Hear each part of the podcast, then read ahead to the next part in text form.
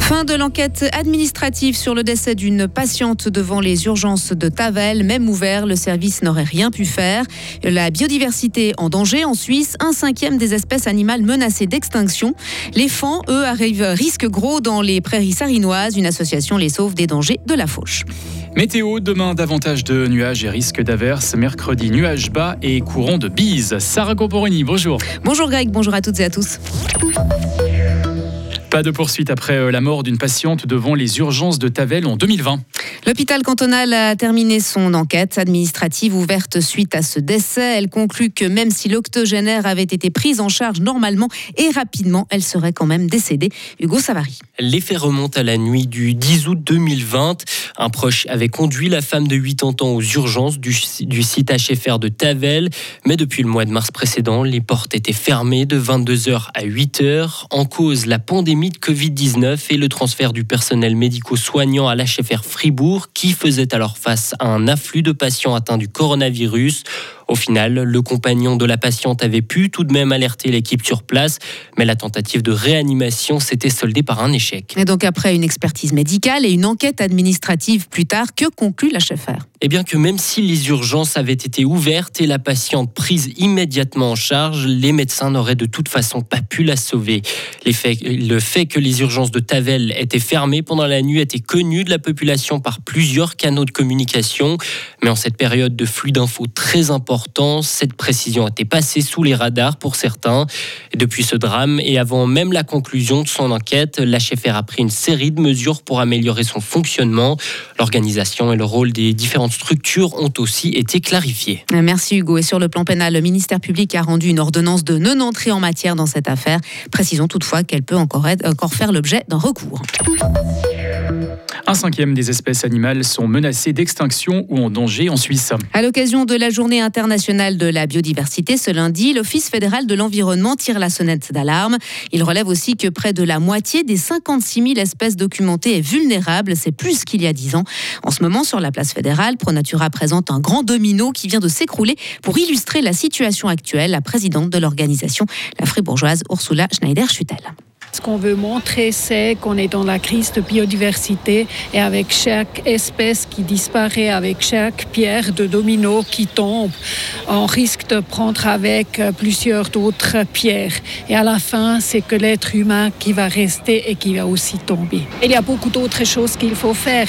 Mettre sous protection plus de surface pour protéger certaines espèces. Il y en a des petits bouts qui sont protégés, mais ce n'est pas assez. Il faut des surfaces. Alors science dit 30% de la Suisse de surface à protéger pour la biodiversité. Aujourd'hui, seul 6% du territoire suisse est dédié à la biodiversité. C'est pourtant devenu un sujet d'actualité. Une initiative populaire et un contre-projet sont sur le bureau du Parlement. Le Conseil des États en débattra le 8 juin. Il sauve plusieurs dizaines de fonds en Sarine chaque année. Oui, les membres de l'association Diana Sarine repèrent les petits avant la fauche, parfois avec un drone, car la période de mise à bas des chevreuils vient de débuter et va durer jusqu'à la mi-juin. Les chevrettes donnent naissance à leurs petits dans des prairies pour les protéger, mais les agriculteurs ne les voient pas et les fauchent. Jérôme Eger est responsable du groupe de terrain de la Diana Sarine. Il nous explique comment les bénévoles procèdent. On va déjà faire des repérages quelques jours à l'avance avec un appôt qui imite le cri du fan, justement.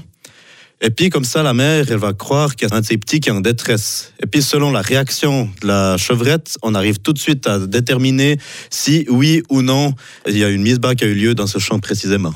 On évite les déplacer parce que le problème, c'est d'ici à ce que la, la, fauche ait lieu, ils ont souvent tendance à revenir en arrière. Du coup, c'est pas une mesure très efficace. Donc nous, on aura plutôt la tendance à les bloquer sous des cajots. Alors nous, on en a fabriqué euh, à la main. Sinon, il y en a d'autres qui prennent des cajots de pommes qui ont été rehaussés. L'important, c'est que le fan puisse quand même se tourner, se lever dedans tranquillement. On arrache de l'herbe à côté, on en met un maximum dessus pour vraiment le protéger du soleil. On va mettre un fanion un piquet vraiment avec un petit chiffon, quelque chose de visible, pour que l'agriculteur il sache quelle zone il doit éviter, puis il viendra la faucher plus tard dans la journée, une fois qu'on aura libéré le fond quand il nous aura appelé. La Diana Sarine intervient gratuitement. Vous pouvez contacter l'association par téléphone un ou deux jours avant la fauche. Le collège Saint-Michel a fait un carton à la finale nationale de la jeunesse débat. Le 1er avril, ces deux représentantes, Delphine Lopez-Vaz et Maïsan Savary, ont remporté le titre de meilleure débatteuse du pays. Elles se sont imposées parmi 60 finalistes dans ce cours organisé par IES, une organisation qui conçoit des programmes pratiques d'apprentissage destinés aux élèves. Maïsan Savary nous explique ce qu'elle retire de ce concours. Pour ma part, je pense euh, peut-être me rapprocher du cercle de rhétorique et d'éloquence de Fribourg, parce que je trouve ça tout à fait intéressant, et peut-être me rapprocher de ce domaine-là, peut-être aussi dans la philosophie, mais pas spécialement dans la politique, alors que Yes euh, propose plutôt un avenir dans la politique, à rencontrer plusieurs députés, et avancer sur ce point-là, mais pas d'autres euh, visions. Et nous retrouverons ces deux jeunes débatteurs dans notre éclairage de 12h30. Et pour finir, une exposition photo pour retracer 10 ans de convivialité. Oui, c'est l'idée qu'ont eu les responsables du restaurant du port en basse ville de Fribourg. En effet, il y a déjà 10 ans que l'établissement atypique émergeait des ruines d'une ancienne usine à gaz. L'expo capture des moments euh, du quotidien au sein du café qui emploie souvent des travailleurs bénévoles. Mais entre l'ambiance décontractée, les jardins ou ses concerts, qu'est-ce qui fait justement le charme du port à Fribourg? La réponse de la photographe de l'expo, Valentine Brodard. Euh, il y a quelques années, avec euh, un de mes collègues photographes, euh, Thomas Delay, nous avons fait une exposition sur les visages du port, donc les personnes qui travaillaient au port, que ce soit par le chantier écologique, les jardins et aussi le service et la cuisine. Et petit à petit, on croise des gens, on a des amitiés, le lieu, il dégage quelque chose un peu de particulier. les photographies sont encore affichées jusqu'au 9 juillet. Ensuite, l'expo entrera dans sa phase 2 avec de nouvelles images montrant la vie au sein de l'établissement. Retrouvez toute l'info sur frappe et frappe.ca